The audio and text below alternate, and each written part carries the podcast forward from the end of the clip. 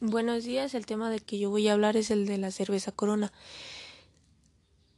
En 1922, un español, Braulio Idiarte, tuvo la idea de crear una empresa de cerveza.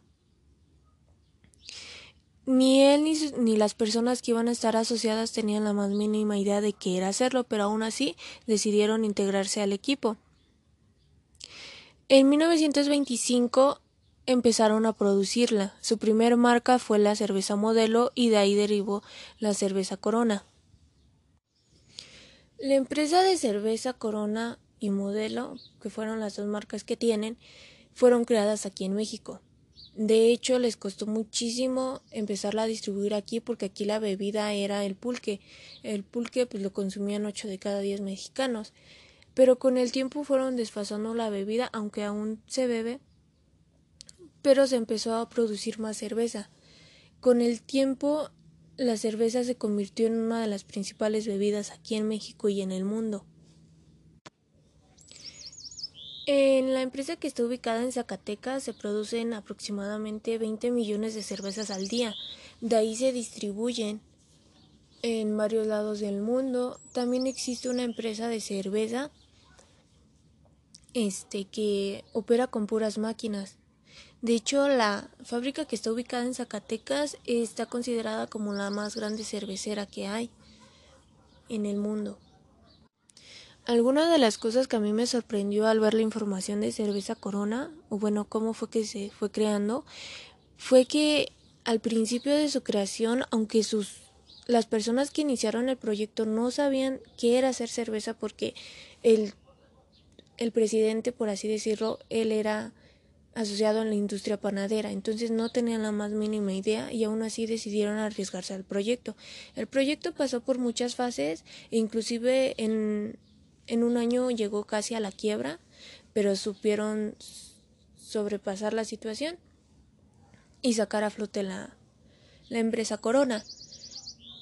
De hecho, la empresa Corona cuando tomó la decisión de empezar a exportar a más lados en América del Sur, encontró una empresa igual con la marca Corona y decidieron comprarla para así tener una empresa en, Sudamérica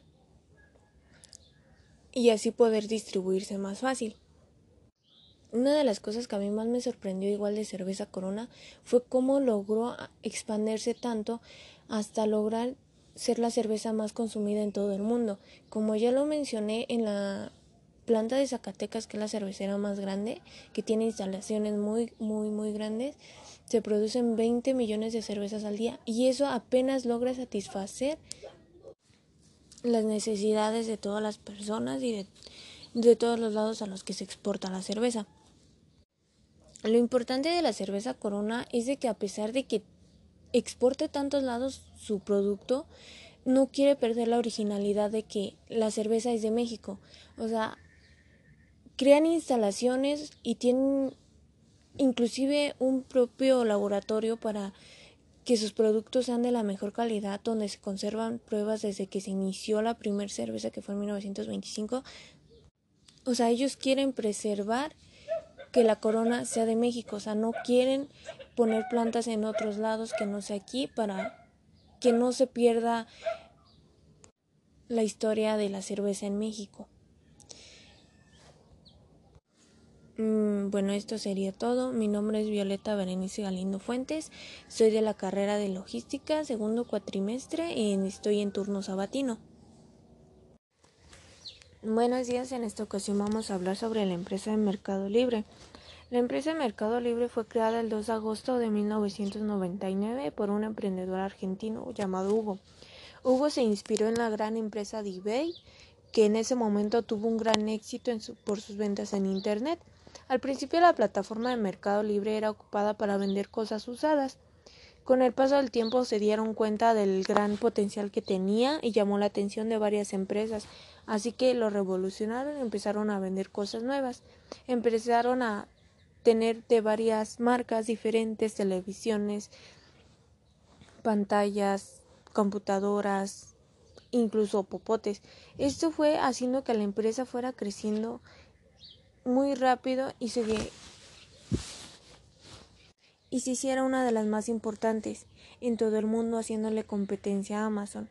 Al principio las plataformas en Internet no eran muy confiables porque solían estafar a la gente, de que tú pedías una cosa, te llegaba a otra que no era, pero ya te, habían cobrado con el precio del artículo que, no que querías. Esto hizo que la gente pues no comprara mucho, pero Mercado Libre hizo una estrategia para que la gente empezara a confiar y se sintiera segura de comprar sus cosas en esa plataforma. Al paso del tiempo, desarrollaron tanto sus ideas que Mercado Libre fue una de las más importantes, factura más de 2 mil millones de dólares anuales y tiene más de 9 mil, trabajadores en América Latina. Yo creo que lo más importante aquí o lo que más nos debe de sorprender es la logística que ellos tuvieron para poder crecer de esa manera. ¿Por qué? Porque sus entregas a veces son hasta de 24 horas. Entonces ellos tienen que estar trabajando todo el día, los 365 días del año, y tienen que tener todo en orden para poder hacer que sus productos lleguen a la mano de los clientes. Inclusive hasta la hora de las entregas los, los choferes tienen una aplicación en su celular para que les, se les sea más fácil contactar al cliente y llegar a sus casas y entregarle su producto.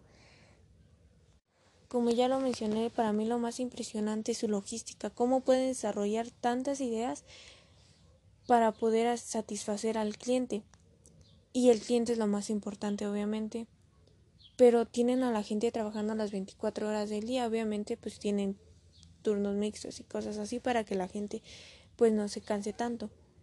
Pero Mercado Libre es una empresa internacional muy importante en el mundo y no solo trabaja en México, o sea, como ya lo mencioné, trabaja en muchos lados, transportan la mercancía en aviones, en camionetas y sus centros de distribución son enormes. Y sin embargo, cumplen con las características para que el cliente se sienta satisfecho, cuentan con controles de calidad, los productos son escaneados, todo para que el, el producto esté en orden y pueda ser entregado a tiempo. Todo lo que acabo de decir sobre su distribución, por sus centros donde tienen las cosas, su personal, la forma de transportarlas, para mí todo eso es muy impresionante porque yo creo que se debe de tener un control enorme, bien desarrolladas las ideas y bien planificadas para poder lograr todo esto. Como lo mencioné al principio del audio, esta empresa empezó siendo para cosas de uso y sin embargo ahorita es una de las empresas más importantes en el mundo. Es una empresa argentina, sí, pero tiene una logística muy, muy, muy, muy desarrollada y es una plataforma muy confiable. Mi nombre es Violeta Berenice Galindo Fuentes, soy del turno sabatino y soy del segundo cuatrimestre de logística. Buenos días, en esta ocasión vamos a hablar sobre la empresa de Mercado Libre. La empresa de Mercado Libre fue creada el 2 de agosto de 1999 por un emprendedor argentino llamado Hugo. Hugo se inspiró en la gran empresa de eBay, que en ese momento tuvo un gran éxito por sus ventas en Internet. Al principio la plataforma de Mercado Libre era ocupada para vender cosas usadas. Con el paso del tiempo se dieron cuenta del gran potencial que tenía y llamó la atención de varias empresas, así que lo revolucionaron y empezaron a vender cosas nuevas. Empezaron a tener de varias marcas diferentes, televisiones, pantallas, computadoras, incluso popotes. Esto fue haciendo que la empresa fuera creciendo muy rápido y se,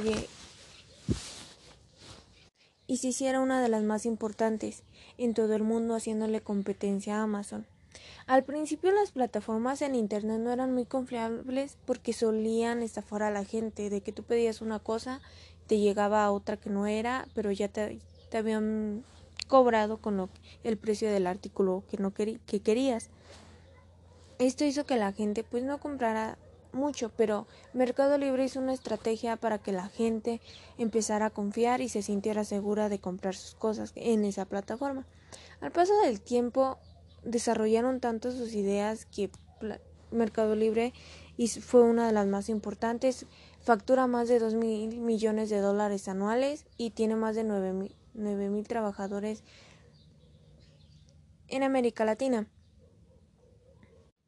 Yo creo que lo más importante aquí o lo que más nos debe de sorprender es la logística que ellos tuvieron para poder crecer de esa manera. ¿Por qué? Porque sus entregas a veces son hasta de 24 horas. Entonces ellos tienen que estar trabajando todo el día, los 365 días del año, y tienen que tener todo en orden para poder hacer que sus productos lleguen a la mano de los clientes. Inclusive hasta la hora de las entregas los, los choferes tienen una aplicación en su celular para que les, se les sea más fácil contactar al cliente y llegar a sus casas y entregarle su producto. Como ya lo mencioné, para mí lo más impresionante es su logística, cómo pueden desarrollar tantas ideas para poder satisfacer al cliente. Y el cliente es lo más importante, obviamente pero tienen a la gente trabajando las 24 horas del día, obviamente pues tienen turnos mixtos y cosas así para que la gente pues no se canse tanto. Pero Mercado Libre es una empresa internacional muy importante en el mundo y no solo trabaja en México, o sea, como ya lo mencioné, trabaja en muchos lados, transportan la mercancía en aviones, en camionetas y sus centros de distribución son enormes. Y sin embargo, cumplen con las características para que el cliente se sienta satisfecho, cuentan con controles de calidad, los productos son escaneados, todo para que el, el producto esté en orden y pueda ser entregado a tiempo. Todo lo que acabo de decir sobre su distribución, por sus centros donde tienen las cosas, su personal, la forma de transportarlas. Para mí todo eso es muy impresionante porque yo creo que se debe de tener un control enorme, bien desarrolladas las ideas y bien planificadas para poder lograr todo esto. Como lo mencioné al principio del audio, esta empresa empezó en un siendo para cosas de uso y sin embargo ahorita es una de las empresas más importantes en el mundo. Es una empresa argentina, sí, pero tiene una logística muy, muy, muy, muy desarrollada y es una plataforma muy confiable. Mi nombre es Violeta Berenice Galindo Fuentes, soy del turno sabatino y soy del segundo cuatrimestre de logística.